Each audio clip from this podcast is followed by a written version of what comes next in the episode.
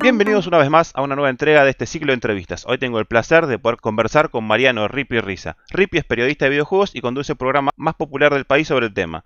Primero, bienvenido y gracias por el tiempo. Por favor, Gabriel, a vos. Eh, segundo, ¿quién es Mariano Risa? ¿De dónde viene? ¿Qué hace? Presentate vos ante nuestra audiencia. Uf, qué, qué pregunta profunda que me haces. ¿Quién soy? Soy justamente soy un tipo intervenido por los videojuegos. No, no podría decirlo de, otra manera. mi, trabajo me ha llevado a desarrollarme como periodista de videojuegos, eh, aunque no ha sido una carrera que he perseguido, sino que me la encontré. Y por eso día a día voy aprendiendo de, mis colegas, de los demás periodistas que, que, voy conociendo, con los que tengo el gusto de trabajar. Y también eh, me parece que eh, siendo un arte y una expresión que está en constante desarrollo y en constante crecimiento exponencial, es casi imposible abarcarla por completo, es, eh, es, casi una lengua viva el videojuego hoy por hoy, así que día a día me voy profesionalizando o encontrando o aprendiendo un poquito más con todo este tema.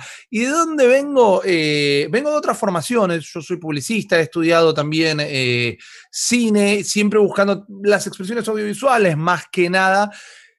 Caí en el periodismo de videojuegos de casualidad, pero fue algo que consumí y también jugué durante toda mi vida. Eh, los recuerdos los primeros que tengo, los primeros recuerdos que tengo de la infancia son jugando con una Commodore 64 de mi hermano, la Atari de mi primo, la primera vez que me cayó un Family en las manos, que lo habían alquilado los padres de mi mejor amigo en un videoclub, como se hacía acá en Argentina eh, a principios de los 90. Es como que en todas las etapas que recuerdo que de alguna manera me han sorprendido o, o me han marcado en la vida, siempre caía una computadora, una consola, videojuegos en el medio, así que por más que siempre fui explorando otros intereses, el videojuego siempre volvía a encontrarse conmigo y hoy por hoy tengo la suerte de, dedicarme a eso justamente. ¿Cuál es tu franquicia de juego favorita?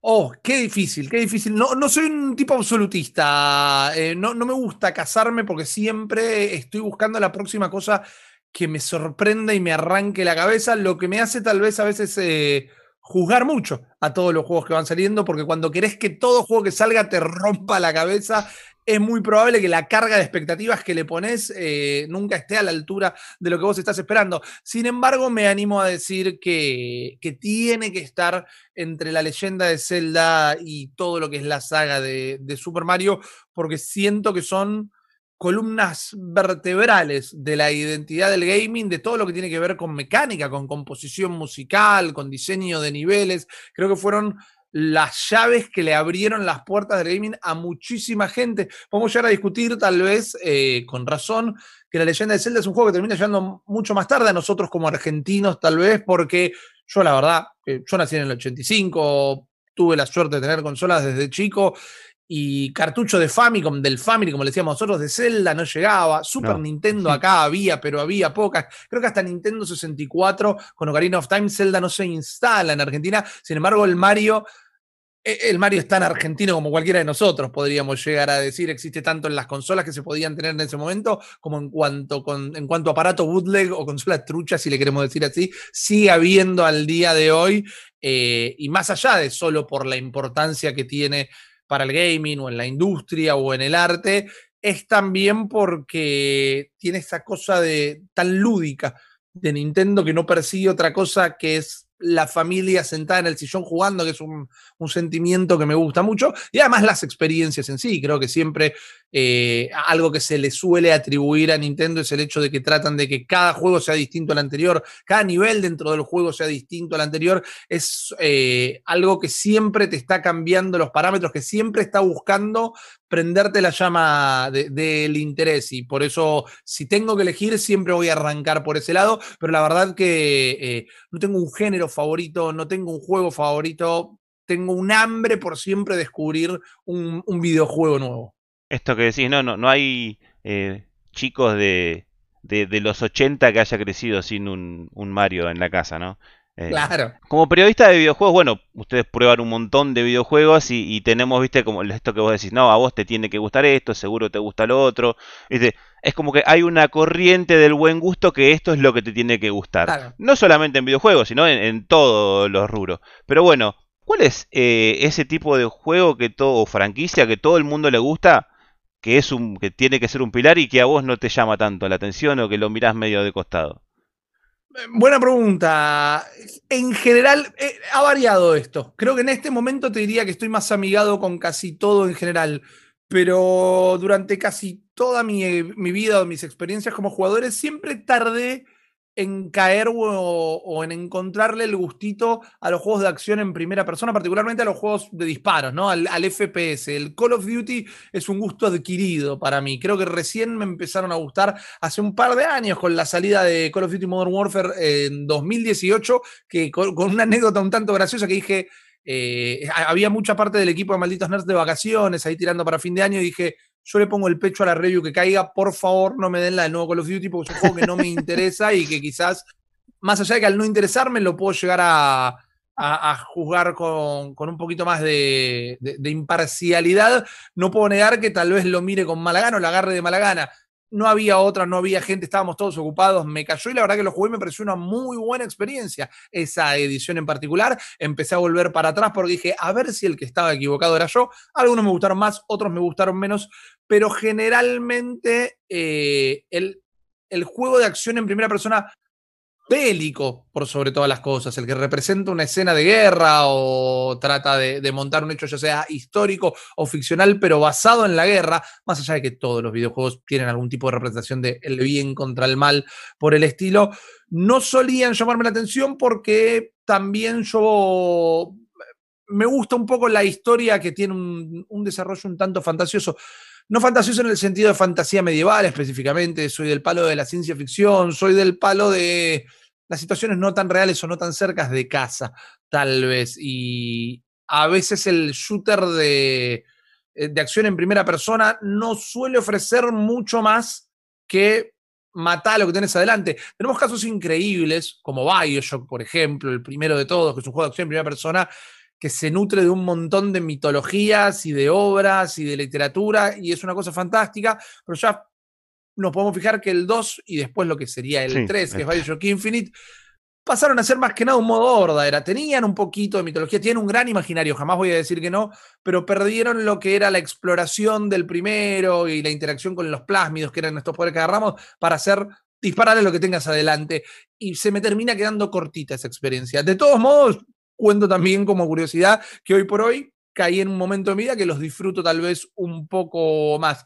Trato de abrir la cabeza lo más que puedo, porque también cuando, por más que hay todos, hay juegos que no nos gustan. Por ejemplo, los juegos de deporte son otros juegos que no suelo jugar. Me encanta jugar un, un pez con amigos, pero no me siento a jugar solo o en línea, porque no es una experiencia que me satisfaga. Trato de nunca decir de este agua no de beber, porque de repente un día lo agarro, como ese Call of Duty, y le agarro el gustito y después eh, me pongo a jugar toda la saga para atrás. Así que suelen ser los shooters en primera persona los juegos que dejo para lo último, pero tampoco digo que no los pruebo. Y al revés, ese título que decís, no, ¿cómo te puede gustar esta cosa? Y que vos lo amás. No te digo esos juegos perdidos, viste que uno siempre no, te recomiendo esta tal cosa que nadie lo, conoce, pero vos sabés que es bueno. Sino ese que vos sabés que es malo, pero te gusta igual, que no lo puedes dejar. Uh. Eh, no, se me viene un ejemplo rápido a la cabeza, pero sé que tengo esos vicios. Sé que tengo esos vicios de, de juegos que te tocan en un lugar muy, muy particular. Bueno, yo no diría que son malos, pero siempre encuentro que lo que más me cuesta recomendar, o cuando yo recomiendo un juego, es lo que la gente más me mira con cara rara y dice, ¿está esto? ¿Está jugando? Son los clickers, son los eh, que se conocen como idle games, los juegos que no tenés medio como que hacer nada, que haces un par de clics y dejas que el juego vaya corriendo solo y al rato venís a chequear cómo fue el progreso y te vas de nuevo. Me, me gustan por un par de motivos eh, bastante similares dentro de todo me permiten estar jugando juegos cuando tal vez estoy trabajando más allá de que mi trabajo es eh, jugar videojuegos. Hay veces que el trabajo también es un día entero de llenar planillas de Excel. Hay un día que estás directamente todo el día al aire dando noticias, algo eh, que no tiene que ser estar jugando y, pero tenés ganas de estar jugando, porque es esto lo que nos gusta. Entonces me, permite en el browser o en la Switch o en el celular, que son eh, justamente aparatos o un medio donde los clickers están todo el tiempo, hago un par de clics, altero un par de estadísticas, elijo un par de personajes y lo dejo corriendo y cada tanto miro a ver cómo sigue el progreso y sigo para adelante. Poder jugar sin tener que dedicarle toda mi atención me gusta mucho. Y por otro lado, eh, si hay algo que me gusta en los juegos más allá de administrar cosas, que siempre le echo la culpa al inventario del Resident Evil 4. Yo cuando jugaba al Resident Evil 4, cuando todo el mundo estábamos locos con ese juego en Play 2, me pasaba más tiempo acomodando las cosas en el inventario para que entraran todo justito que tal vez jugando. Entonces me gusta mucho el hecho de, como mi trabajo también como productor, es estar acomodando horarios, moviendo gente de acá para allá, administrando o, eh, los recursos, eh, pasándole a cada redactor o redactora las reviews para hacer. Esos juegos donde tenés que estar todo el tiempo administrando una planillita, eh, un inventario, poniendo cuál es el mejor ítem para que las cosas salgan mejor, siempre me, me llaman mucho la atención, me gustan, es como que me rascan una parte muy específica del cerebro. Pero es difícil recomendar un juego que a la gente le decís, mira, jugá este juego que en realidad no lo jugás. Te lo dejas ahí y el juego se juega solo. Pero sí les recomiendo eh, que busquen en internet Cookie Clicker, que es como el cliqueador de galletita, que es un juego que justamente se lo puedes tener todo el día en, el browser corriendo, tu jefe no te va a decir nada en el laburo porque es una pestaña que la tenés ahí y es un numerito que sube solo y después vuelven acá y, te cuentan a vos o, me cuentan a mí cuán eh, adictivo les terminó resultando. Eh, ¿Qué consola o accesorio siempre quisiste de, chico y de grande te pudiste sacar las ganas? Oh, qué lindo. Eh, me pasó con más de una realmente. Creo que lo que más siempre quise de chico fue una Nintendo 64. Yo tuve la suerte de que a principios de los 90 eh, mis viejos me, me, regalaron un Family también para un cumpleaños, no mucho tiempo después llegó el Sega para cuando llegó la era del Nintendo 64, 96 más o menos acá en Argentina, fue cuando se empezó a comercializar.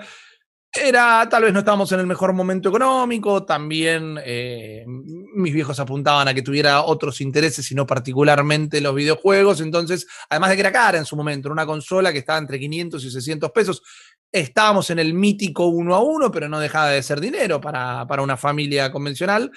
Eh, y nunca la pude tener. Intenté ahorrar todo lo que podía, teniendo 10 años, haciendo alguna changuita, guardando la plata de cumpleaños que te daba alguna abuela. Recuerdo que el mayor monto lo junté cuando tomé la comunión, que se acostumbraba, no sé si se sigue haciendo, pero que te regalaran plata también, y no llegaba ni a palos, y me terminé conformando, aunque suene feo. Eh, con, en una juguetería muy conocida del momento, compré una Super Nintendo que venía como con 4 o 5 juegos y ahí le pude sacar el jugo a morir y me enamoré de lo que era la Super Nintendo, pero no llegué a la 64 y eso estaba diciendo que tenía 10 años. A los 28 años, eh, mi novia, ahora mi esposa, me regaló una Nintendo 64 y me volví loco porque fue medio como el video de los nenitos agarrando la caja, ¿viste? gritando Nintendo 64 y le pegué, pero duro y parejo. Le pregunté a todos mis amigos que tenían o que guardaban algún cartucho que me los prestara y medio como que me empecé a jugar al catálogo por completo.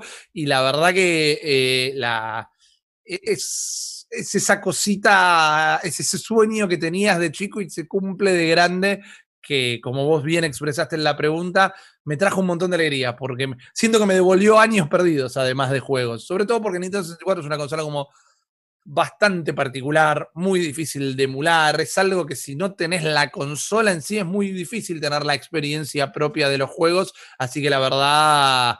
Eh, una cuenta saldada después de 18 años, que no es poco. Y ese unicornio que todavía te falta alcanzar, en este tema no de accesorios, ¿con cuál estás obsesionado y no, no se consigue? Ya sea por ahí por que no existe más, no hay existencia, el que la vende la vende súper cara. Eh, mirá, eh, tengo esa respuesta eh, y es el Power Glove, el guante de Nintendo que te ponías y tenías acá como los botones y también te Decían que te tomaba algunos movimientos, la realidad es que te los tomaba, pero medio flojo. Y lo quiero por tres cosas en particular. Primero, soy coleccionista de cosas de Nintendo. Pude conseguir a Rob, por ejemplo, el robotito que jugaba con vos, con la que te vendían la NES en Estados Unidos cuando salió. Eh, me gusta tener todas las consolas, algún que otro juego raro. Así que el guante, por un lado, es como una pieza histórica de todos los periféricos que fue lanzando Nintendo. Y después, como yo, bueno, te decía, vengo del palo de, la publicidad, me gusta estudiar la historia de la industria, no solo de los juegos en sí, sino de la industria del videojuego.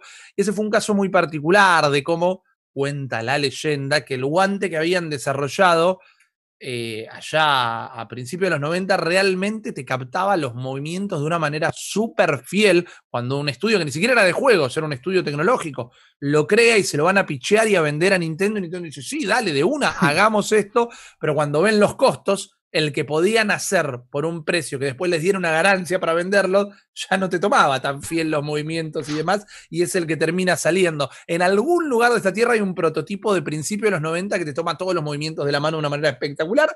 El que se vendió no tanto, pero también, perdón, el tercer motivo terminaría siendo que es súper fachero. lo tendría como, eh, eh, lo tendría como en un mueble, eh, en una vitrina, como la mano en Terminator 2 del esqueleto del futuro, ¿viste? Para que todo el mundo lo vea ahí en Como el guante de Thanos.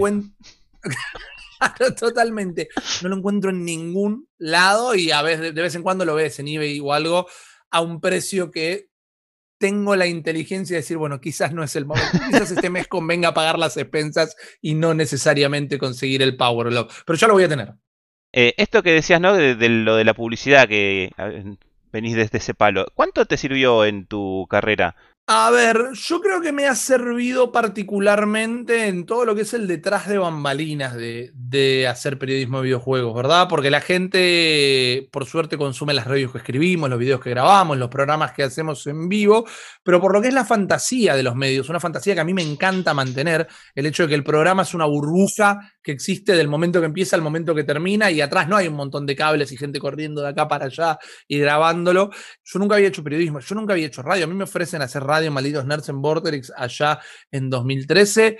Y yo había, ya estaba streameando en Twitch, que todavía ni siquiera se llamaba Twitch, se llamaba Justin TV y cositas por el estilo, pero no tenía una formación formal eh, en medios. Entonces, mientras que no suelo dejar que los nervios me paralicen, decía, bueno, me voy a tener que amoldar a esto, a lo otro, pero eso era al estar al aire, a todo lo que era por detrás, todo lo que es producción y, creatividad a la hora de armar una pieza, que ya puede ser una publicidad para vender tu propio programa, o estructura de cómo hacer un plan de, ya sea de un rodaje, de una grabación, de algo por el estilo, me ayudó mucho a saber que las formas eran bastante similares. Y después, no sé si necesariamente me ayudó, pero creo que es un poquito el, génesis de este bichito que tengo yo, que me gusta estudiar mucho la industria. Me gusta saber cuál era la mentalidad de las distintas empresas, Sega, Nintendo, PlayStation, Microsoft, a la hora de decir, che, hagamos una consola de videojuegos, che, ¿cómo la vamos a vender? ¿Cómo vamos a hacer esto? ¿Cómo vamos a hacer lo otro? Porque nosotros quizás de chiquito veíamos los programas de videojuegos que todos amábamos, nivel X, te llevaba alguna Nintendo Power de México, algo por el estilo. Y era esa magia del medio. Vos la abrías y veías nada más el juego que tenías ganas de jugar o comprarte o algo por el estilo y no sabías que atrás había una industria todavía moviéndose. Hablábamos recién de Rob, el robotito de Nintendo, eh, que salía con la NES, y la idea detrás de todo eso, por ejemplo, fue de, la, de los, particularmente del equipo de marketing que iba a vender la NES en Estados Unidos, diciendo, los nenes acá no van a querer una consola de videojuego, porque ya había fracasado la Atari y todo demás con la debacle de los videojuegos del 83, dijeron, los nenes quieren un juguete. Entonces mandaron a fabricar el robot y está comprobado y por hoy el robot que era cero robot, no, hacía nada, le ponías el control en la mano y se movían un par de personajes en pantalla, pero está comprobado que los nenes pedían el robot, no pedían la NES. A los padres le quería, querían el robot que jugaba los jueguitos y no necesariamente la consola de juegos. Y digo, wow, ahí está bien que la Nintendo tiene la ingeniería de justamente Nintendo, venía con el Mario, la creación eh, máxima de Miyamoto y todo, pero fueron una agencia de marketing los que dijo, los pibes no van a querer la consola, les tenemos que ofrecer otra cosa que haga como el caballo de Troya de la consola. Entonces me parece que eh, la publicidad dentro de todo es una gran pata de lo que es la industria de videojuegos. Hoy ha cambiado muchísimo, porque lo que haces vos, lo que hago yo, lo que hacen miles de cientos de streamers en Twitch y en YouTube, no deja de ser darle una vidriera constante a cuánto juego exista. Pero cuando la Internet no era algo tan popular, o directamente en nuestra infancia, cuando no había Internet, era el programa de jueguitos en la tele, en un horario súper raro, tal vez en el medio de la tarde o en el medio de la mañana, que mostraban cosas súper específicas, o me acuerdo eh, de en un momento el camión de Super Nintendo, que era un camión gigante con acoplado, que daba vuelta por la calle, frenaba en algún lugar y vos te podías subir a probar algún jueguito todo eso me parece que es lo que nos dio a conocer a los juegos y a enamorarnos de los juegos, más allá después de los juegos mismos, y curiosamente eran todos actos de publicidad y no necesariamente de desarrollo del gaming. Así que medio que ahí se me dio un maridaje de, dos pasiones. Gracias a tu trabajo fuiste uno de los primeros ¿no? en acceder a la nueva generación de consolas. Eh, ya con unos meses entre nosotros, ¿cuál es tu balance hasta ahora? Eh, me parece que son dos grandes consolas, realmente. Eh, no te podría decir todavía, no por un tema de compromiso, lo aclaro, no por un tema de compromiso, me parece que ninguna de las dos dio una puntada como para demostrar, tengo esto para ofrecer que la otra no tiene todavía. En cuanto a hardware, son muy similares, son ambas muy potentes, son ambas muy veloces en todo lo que es su poder de procesamiento, tienen componentes bastante similares. Creo que por un lado PlayStation 5 me la siento todavía un poco más veloz a la hora de pasar de un juego al otro, de, cargar los juegos, de la capacidad que tiene para correr tanto los juegos viejos como los muy poquitos que salieron exclusivos para PlayStation 5. Siento que la experiencia de juego es mucho más suave tal vez en PlayStation 5. Por otro lado, en Xbox Series X tengo un catálogo gigante que en gran parte ya he jugado realmente, pero el Game Pass te ofrece eso. Y por otro lado, por ejemplo, cuando fue la debacle de Cyberpunk del 2020 a fin de año el año pasado, yo lo adquirí en Xbox Series X y me lo corría a la par de lo que lo corren las computadoras de alta gama de mis amigos, por ejemplo. Me parece que lo mejor que ofrece. Yo siempre fui muy de consola, una vez más. Eh, en casa, tal vez creciendo, no había tanto dinero como para una buena máquina, había una máquina para laburar, ¿viste? Corría el Excel, el Paint y el Doom, tal vez. Entonces después cuando fui creciendo y me fui comprando mis propias consolas y demás, nunca terminé cayendo con tanto interés en la PC. Hoy por hoy tengo una máquina modesta, pero siempre elijo jugar en consolas. Y creo que lo que ofrecen estas dos consolas, siempre entendiendo que salen dinero, cuestan dinero y no es poco, sobre todo particularmente en la economía que estamos viviendo en la República Argentina, siempre terminan siendo más baratas que armarte una PC de alta gama específicamente y hoy por hoy entregan una experiencia súper similar. Entonces, por ese lado, eh, me encuentro tal vez jugando a las cosas que han saliendo de la mejor manera posible, sin tener que empezar a ponerle dinero a la computadora. Y cada una de las dos consolas tiene eh, sus, sus beneficios. Ahora, creo que ninguna de las dos ha demostrado su potencial todavía y creo que van a faltar un par de años, van a pasar un par de años hasta que terminen haciéndolo. Porque de momento las lanzaron sin muchísimas exclusividades. En PlayStation 5 tenemos esta demo que viene, que es Astros Playroom, que, que se juega increíble y te muestra todas las capacidades del control DualSense, que es tal vez lo más lindo que tiene la, la consola, con la vibración, con el feedback áptico, los controles adaptativos y demás. Y después, bueno, tiene el, el, el, Demon Souls y la versión exclusiva de Play 5 de Spider-Man, pero no tiene creaciones pensadas específicamente para la PlayStation 5. Y con Xbox pasa lo mismo. Sabemos que están en desarrollo, sabemos que van a venir y probablemente va a haber muchas de ellas que estén buenas y otras que tal vez no estén a la altura de las expectativas. Pero ahora están medio peladas ambas máquinas. Literalmente en Play 5 estoy rejugando cosas de PlayStation 4 y en Xbox estoy jugando las cosas que van apareciendo en el Game Pass, que este año han salido grandes juegos como Cyber Shadow, por ejemplo, pero es un indie, es un indie que puede correr hasta en una tostadora particularmente, no se justifica específicamente una consola de nueva generación para jugarlo. No sé si decir que se apuraron en largarlas porque el plan, inclusive antes de la pandemia, eh, era largarlas en 2020 creo que el tema de lo que fue la pandemia y la cuarentena global perjudicó a los estudios, a ver, no lo creo yo, está confirmado, perjudicó a los estudios que estaban trabajando y que tuvieron que pasar a trabajar a distancia y esto dificultó muchísimo el desarrollo y terminó haciendo que un montón de juegos se retrasaran y ya no iban a salir el año pasado y algunos ya no van a salir este, aunque tenían fecha para 2020, y eso involuntariamente terminó haciendo que las consolas quedaran un poquito peladas. Entonces, lo que te puedo decir hoy con cuatro o cinco meses de las consolas en el mercado es que son grandes piezas de hardware que la verdad siento que son un salto eh, bastante amplio viniendo de las anteriores. A mí la Play 4 como hardware, como consola, realmente mucho no me gustaba, no me parecía que los juegos corrían del todo bien, me parecía que tenía algunos caprichos como suele tener la tecnología que no me gustaban a mí personalmente el salto en funcionalidad de la Xbox One X, tal vez a la X Series X, siempre muy confuso eso, hmm. no es tan amplio como el de Play 4 a Play 5, pero no deja de ser un salto. Entonces creo que a nivel hardware se justifica el cambio. pero todavía falta que las podamos probar, ¿viste? Tenemos dos Ferrari, no tenemos la pista para ponerlas a correr todavía, así que para eso seguimos esperando. Esto de poder probar las consolas, de poder acceder a videojuegos, de por ahí poder realizar algún viaje, alguna conferencia, ¿qué es la parte que más te gusta de tu trabajo?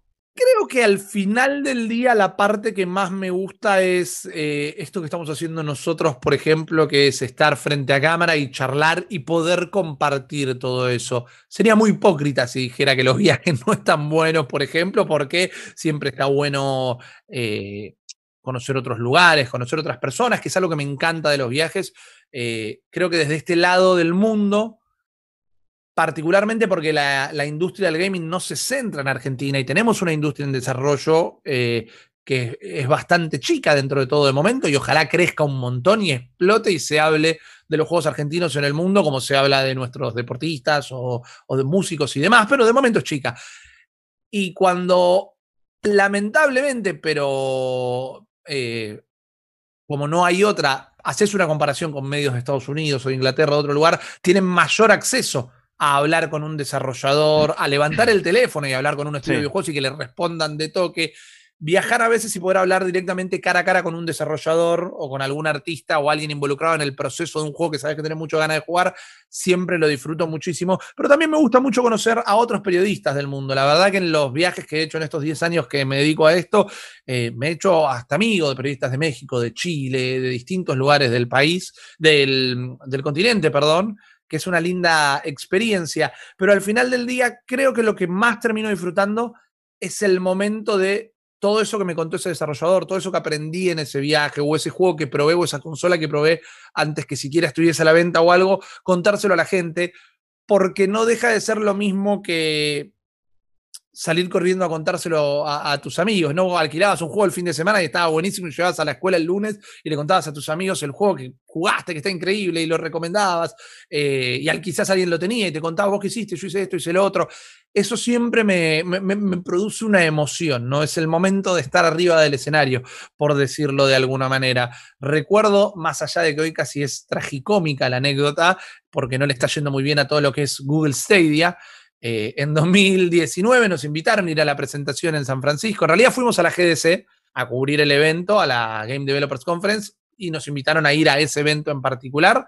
Y de repente terminamos hablando por moverse, ¿no? Por pararse rápido con el micrófono en la cámara y ponértele en la cara a una persona a ver si le sacas unas palabras. Pero terminamos hablando con Yves Guillemot, que es la, cabeza de Ubisoft, con responsables de, Google. Un día antes del evento, sacándole medio a verdad o mentira, le habíamos sacado un poquito de data a un tipo que estaba laburando, construyendo el stand de lo que iba a ser Google Stadia, que espero que no haya perdido el laburo. No creo que nadie se haya enterado que en Argentina salió una capsulita de un minuto con alguien que ya tenía un poquito de data pero poder perseguir afuera una noticia que de acá sería imposible y contarla siempre eh, es algo muy emocionante a la hora de dedicarse a esto. Y por ahí algo que no está tan bueno porque uno, el que lo mira desde afuera, por ahí lo idealiza y hay cosas que decís, esto por ahí no está tan bueno. Claro.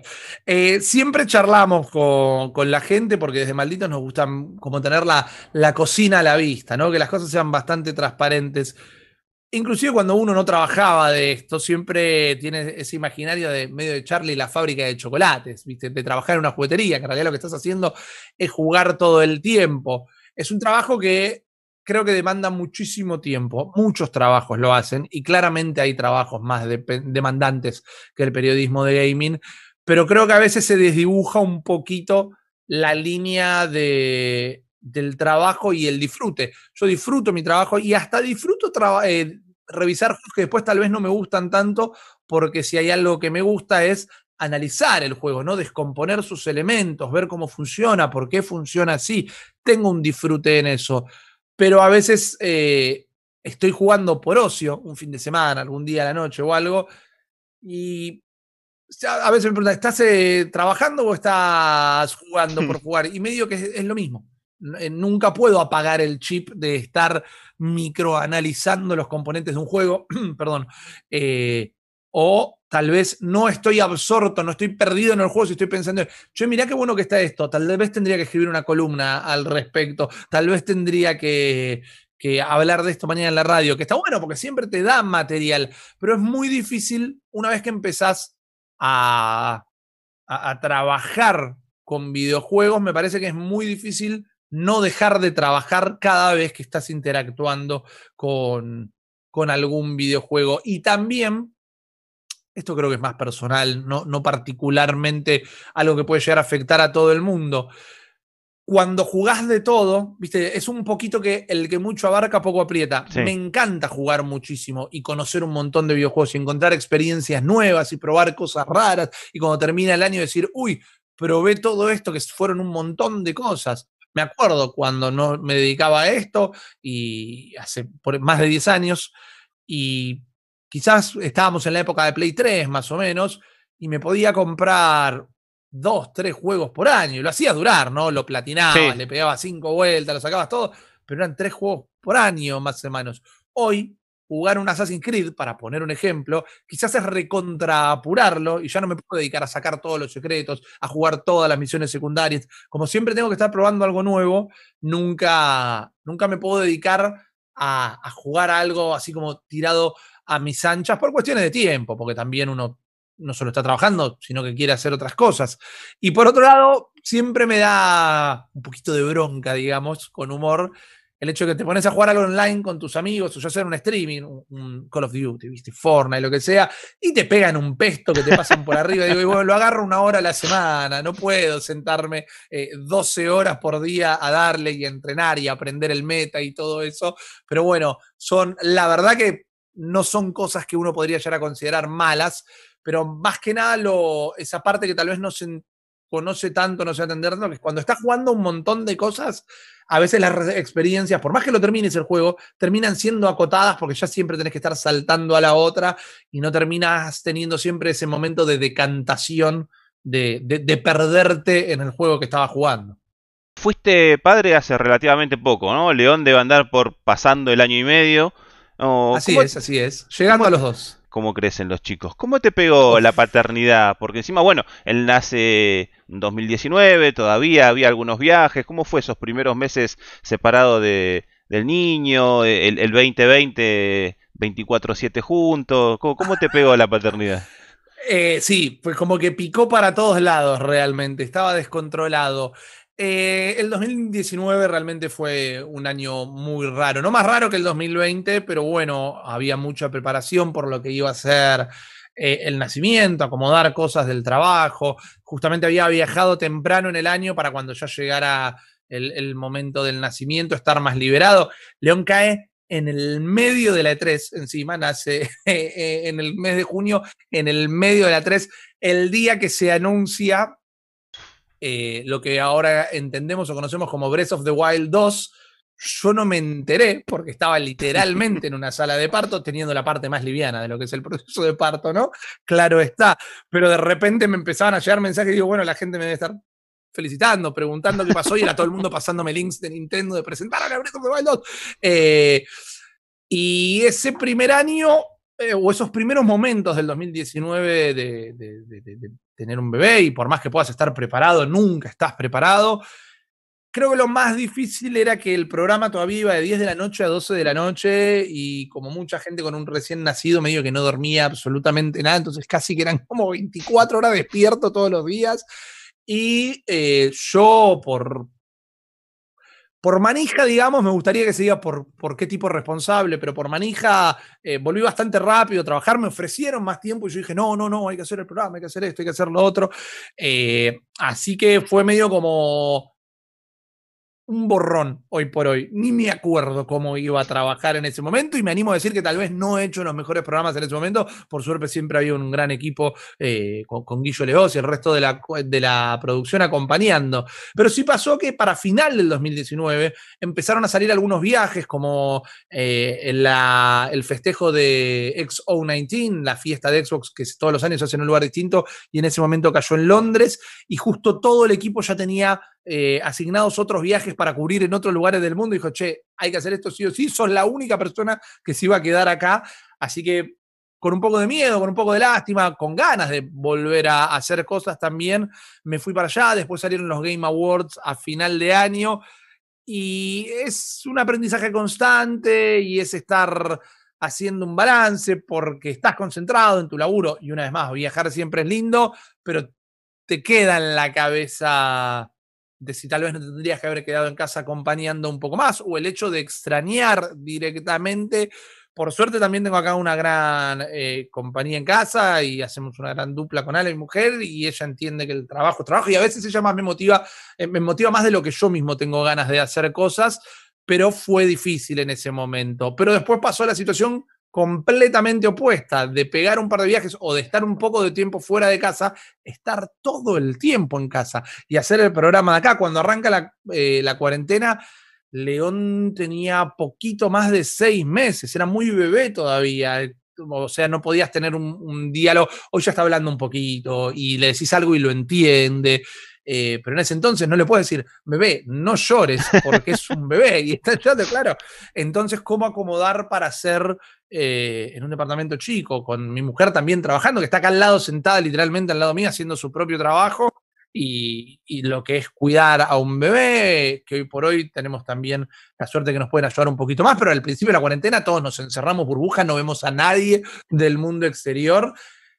Y si hay algo que a mí me da un poquito de orgullo es decir que nunca dejo de hacer mi trabajo, pero la barra de energía me había bajado a lo mínimo indispensable, estaba lo más cercano a la locura que se pudiera. Debe haber sido una situación muy parecida para todo el mundo, pero creo que el principio, los primeros seis meses de lo que fue eh, la cuarentena el año pasado fueron brutales, literalmente. Hoy por hoy estoy armado con mejores equipos para transmitir desde casa, con un programita que, bueno, a veces funciona mejor, a veces peor, pero filtra todo lo que es sonido ambiente. Entonces, a veces puedo tener a León llorando, tirándome de la pierna que no se escucha, pero no se escucha para la gente, pero vos sí, sí. lo estás escuchando y estás pensando también, ¿qué, ¿qué tengo que hacer en este momento?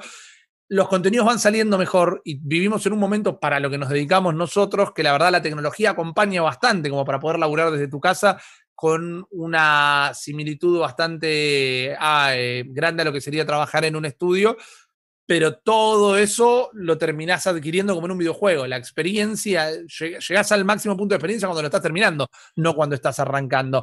Así que fue estrés, aprendizaje, reaprendizaje, te cuestionas un montón de cosas de nuevo, de bueno, ¿qué, ¿qué, tendría que estar haciendo en este momento? Quizás tendría que trabajar un poquito menos, no lo sé. No fue fácil para nadie y creo que va a ser una gran anécdota y algún momento, yo siempre le, le, digo a León, todavía tal vez no me entiende tanto, pero un día me vas a pedir el auto, un día me vas a decir que te quieres ir de vacaciones con tus amigos y yo me voy a acordar lo que fue el 2020 de trabajando ahí todo el tiempo, pero eh, de nuevo, no fue fácil para nadie. Me hizo levelear un montón porque ahora creo que puedo ir a cubrir una guerra literalmente con las bombas estallando al lado y poder mantener la concentración de, hacer el programa o algo por el estilo.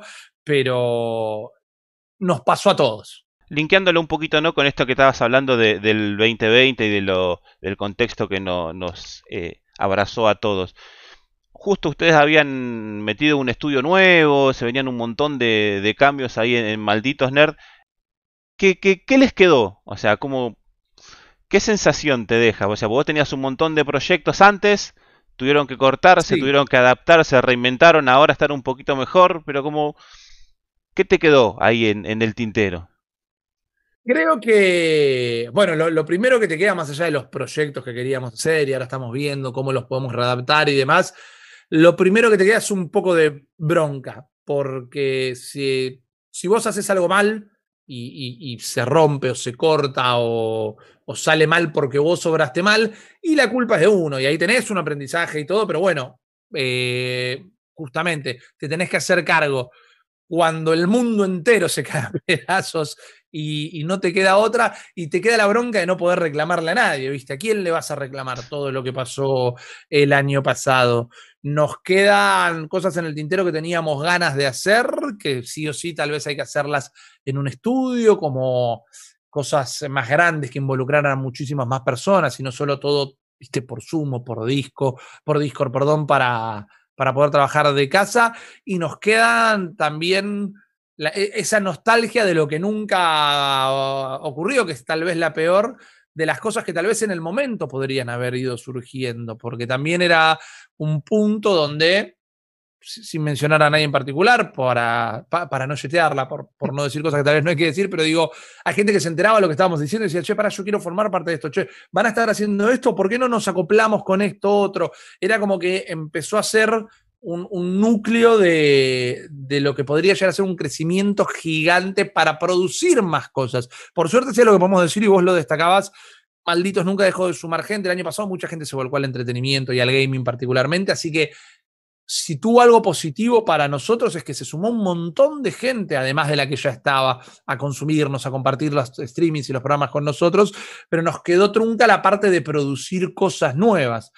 Y hoy por hoy estamos pensando en un montón de cosas nuevas y las estamos preparando, pero hay que hacerlo por el aprendizaje del año pasado, con más tiempo, más cautela y tal vez no queriendo salir corriendo a hacerlo ya, sino esperar el momento preciso para que después no te caiga un martes 13 o para que no te caiga un 2020 directamente. Así que tal vez podría decir, sin tal vez, sin tampoco decir nada que pueda ser una sorpresa por algo que podamos llegar a estar haciendo en un futuro, eh, nos quedó ampliar nuestra creatividad desde lo que podrían llegar a ser más eventos presenciales y programas o contenidos que abarcaran cosas más físicas, espacios más grandes, más gente involucrada, que creemos que podrían haber llegado a quedar muy buenos. Es un borrón y cuenta nueva, pero de nuevo, nos queda el aprendizaje.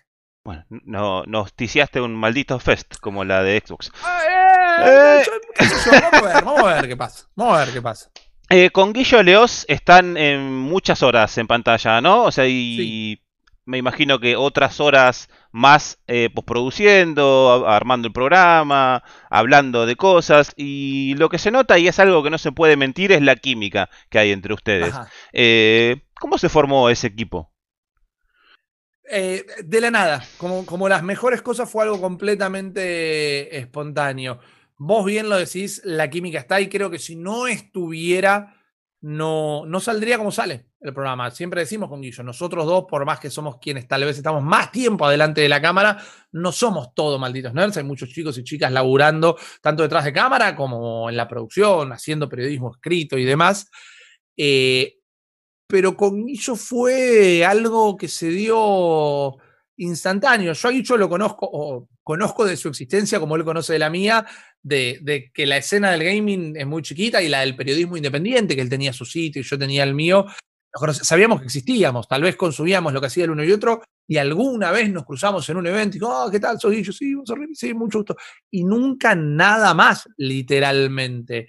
En un momento en 2017, final del 2017, hay un evento, me lo cruzo, él justo eh, estaba sin trabajo en ese momento, charlábamos, como siempre, con, la buena onda, pero con la distancia de no conocernos. Decir, bueno, que bueno estaría en algún momento hacer algo juntos, que a veces parece medio, viste, charla de compromiso, pero yo sé que él es un tipo que sabe mucho. Yo sí, la verdad que estaría bueno, y de repente se dio la posibilidad a principios del 2018, muy poquito tiempo después de ese encuentro, de sumar gente al equipo, y Maxi Peñalver, eh, la cabeza de Malditos Nerds, me dijo, che, estoy pensando en este chico, y yo le digo, lo conocí y le digo, mira, no lo conozco, eh, o sea, la decisión no es que fue mía, pero yo no lo conozco, pero sí se sabe que sabe una banda, la verdad que me parece que podría llegar a ser una buena idea. Me dice, bueno, lo voy a pensar, me voy a juntar a charlar con él. Y de toque entró a laburar. Eh, y nada, hubo una conexión, una conexión. Y yo lo dije una vuelta al aire, creo que fue en el último programa del 2018. Eh, cuando hacíamos el cierre del año y el momento emotivo, ¿viste?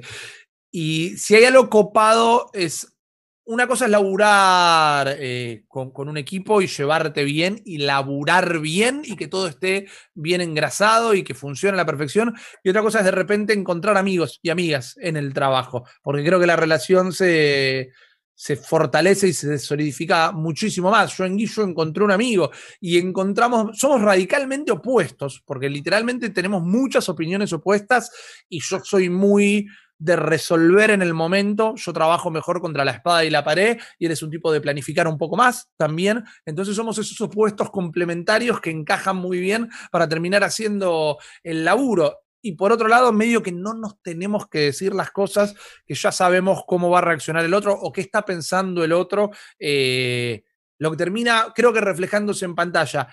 Esto de que estamos todo el día juntos, tanto al aire como fuera del aire hablando, fortalecieron este vínculo que hace que seamos una dupla tan efectiva, no voy a decir buena, no voy a tirar flores, pero tan efectiva a la hora de trabajar, al menos, eh, que creo que se nota y, veo el, cariño de la gente y la respuesta, que inclusive ves los streaming que hacemos, a las mañanas solemos streamear solos, Guillo debe estar streameando en este momento mientras nosotros grabamos esto, y tenés una cantidad de gente, y después cuando estamos los dos juntos, la cantidad de gente es, eh, es otra.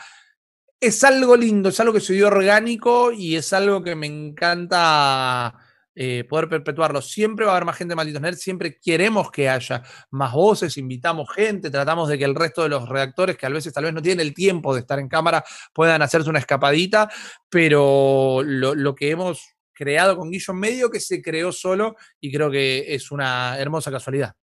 Algo que siempre les destaco a ustedes es que además de hablar de jueguitos, no siempre bajan un mensaje a la comunidad, ¿no? Promoviendo la inclusión y la tolerancia. ¿Con qué te encontrás del otro lado? ¿Con qué respuesta o con qué barrera te encontrás? Eh, cada vez con menos. Y eso es algo bueno. Mm, eh, ah, no, no, no, te estoy eh, contradiciendo la pregunta, ni mucho menos. A veces no me gusta el término bajada de línea, por más que es una manera correcta de expresarla.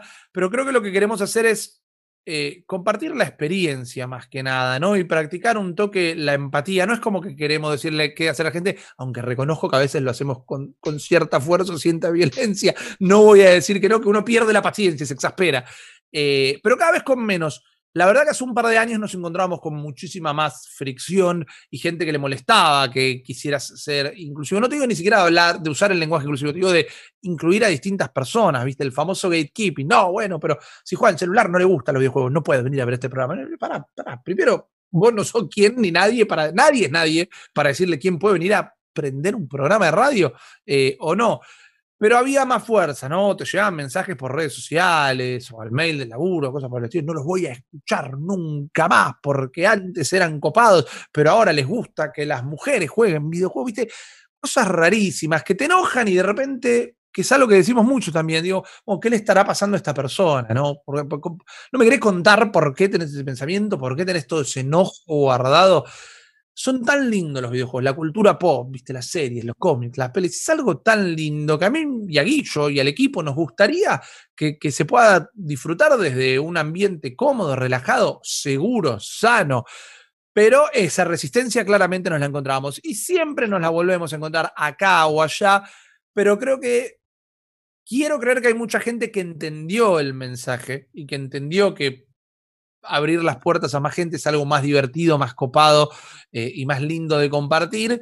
Y quienes no, naturalmente se terminaron decantando y tal vez dejaron de consumirnos, que uno no es algo que nunca quiere, eh, ni perder audiencia desde un punto de vista laboral, el número, lo que sirve, ni alienar o hacer enojar a nadie. Pero cuando nosotros decimos que el gaming es para todos, que, no hay que ser violento, que no hay que eh, arruinarle la experiencia a nadie, que hay que entender y promover el lugar seguro para, para lo que se entiende como minerías en el gaming, porque está más que corroborado que el 50 ciento del mercado de jugadoras son mujeres, entonces decir las mujeres no juegan videojuegos es una locura y literalmente desde los números, que nunca mienten, es un error, es una falacia.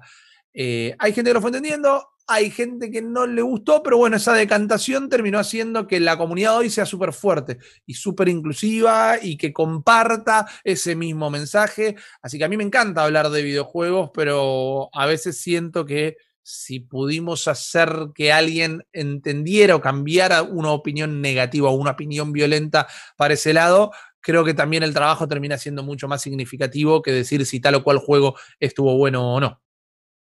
Eh, como periodista de videojuegos, eh, siempre estás, ¿no? Eh, como esto que vos decís, que no te puedes sacar el vicio y estás evaluando, poniendo notas, esto me gusta más, esto me gusta menos, mis juegos favoritos, un ranking.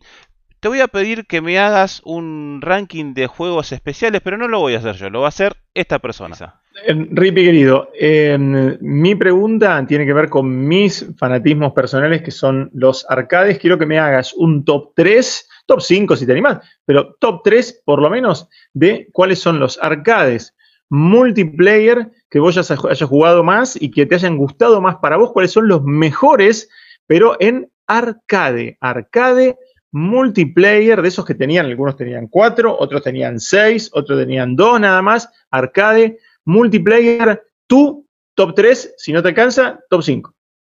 Bueno, eh, qué, linda pregunta porque soy un enamorado de los arcades. Es también una de mis primeras aproximaciones al gaming, ir de vacaciones tal vez. Eh, y entrar, en vez de ir a la playa, querer ir a, los jueguitos directamente. Eh, y no lo casi no lo tengo ni que pensar, porque hay tres arcades, para hacerla como cortita la respuesta, que me marcaron y que me parecen fantásticos para jugar con, amigos y con desconocidos también, que es primero el arcade de los Simpsons, que el juego de los Simpsons era increíble, era uno de los pocos que tenía máquina con cuatro controles, porque a veces también te encontrabas que habían puesto la placa del juego en un gabinete con dos controles y había dos chances encima. Que fuera de dos controles, pero que te dejara elegir cualquiera de los cuatro personajes, o que fuera de dos controles y solo pudieras elegir al uno y al dos. Y nunca poder jugar con el 3 y el 4. Eso era horrible. Pero el de los Simpsons no solo era fantástico jugarlo con gente, sino que además podías combinar los ataques de, los personajes. Cada, cada personaje tenía un ataque combinado con el otro y eran siempre distintos. Entonces eso le daba una variedad. Y también jugando de a 4 se podían hacer cosas que no se podían hacer ni jugando de a 1, de a 2 o de a 3, como en el primer nivel, levantar y dar vuelta al auto de policía y otras cosas en el juego. Así que me parece que es como eh, ideal para jugar en cooperativo. Después, no puedo no decirlo, yo sé que tal vez es una respuesta obvia, pero no puedo no hablar del arcade de las tortugas ninja, porque si eras un niño en las 90, vos querías que te cubrieran de mutagen y tener una tortuga cerca para transformarte en una tortuga ninja. Entonces poder encarnar, ya sea con amigos o desconocidos, a eh, Leonardo, Miguel Ángel, Rafael y Donatello era fantástico. Y después, un juego que a veces es un tanto olvidado, no por todo el mundo, no digo que nadie lo conozca, pero uno siempre piensa primero en Capitán Comando, Sunset Riders, Skylax and Dinosaurs, y eh, no nos acordamos tanto de lo que era el arcade de X-Men, que estaba bárbaro realmente, tenías un montón de los mutantes para elegir, y además... Eh, fue de lo primero que llegó de X-Men al país antes de la serie animada de los 90 o, de otros videojuegos de consola y demás. Entonces yo recuerdo tener la experiencia de después ver eh, cuando llegó la serie animada del 92, que era fantástica. Es, wow, hicieron un dibujo animado del jueguito, cuando en realidad todo nacía de los cómics de Marvel, ¿no? Pero bueno, a veces uno, cuando todavía no tenía tanto acceso a las cosas o a la información, la ruta en su cabeza era otra. Pero el arcade de X-Men era fantástico, que encima hacía algo que a veces era escalar la pantalla, como que la cámara se iba para atrás para que pudiera entrar un personaje gigante y cosas por el estilo. Era muy copado y poder también jugar con amigos, cualquier cosa, ¿no? Siempre lo decimos en trabajo, pelorio con amigos es divertido, pero me parece que estos arcades eh, explotaban la experiencia cooperativa más que ninguna otra. Bueno, Rippy, eh, te quería agradecer bueno, por el tiempo que te tomaste para comenzar conmigo. Eh, espero que te hayas sentido cómodo. Y quería dejarte este último espacio para que te despidas vos de la gente que va a mirar este bonito video. Bueno, eh, muchísimas gracias por tomarse el tiempo a la gente, ¿no? Que al final eh, es quien nos elige y quien nos presta su tiempo. Siempre hay algo que, si hay algo que me gusta decir, que es lo que con lo que elijo cerrar todos los programas, o cuando alguien me manda un mensaje por las redes y demás, nos acompañen en el laburo, estoy escuchando el programa, el podcast, viendo este video cuando estoy trabajando, cuando estoy cocinando, cuando estoy limpiando la casa, y es que el tiempo de la gente que elige vernos, escucharnos, es tan no más valioso que el nuestro y que si esa gente la estamos acompañando en el trabajo, literalmente también nos están acompañando nosotros en nuestro trabajo, porque es la gente que nos escribe, que nos habla, que nos reacciona en el momento de las cosas que estamos haciendo. Así que muchísimas gracias a toda la gente que se sumó a, esta entrevista, a vos, Gabriel, porque la verdad que no solo me sentí súper cómodo, sino que hacía mucho que no hablaba de una manera tan relajada de aspectos del trabajo y de las cosas que generalmente no se suelen compartir. Así que la pasé muy, muy bien.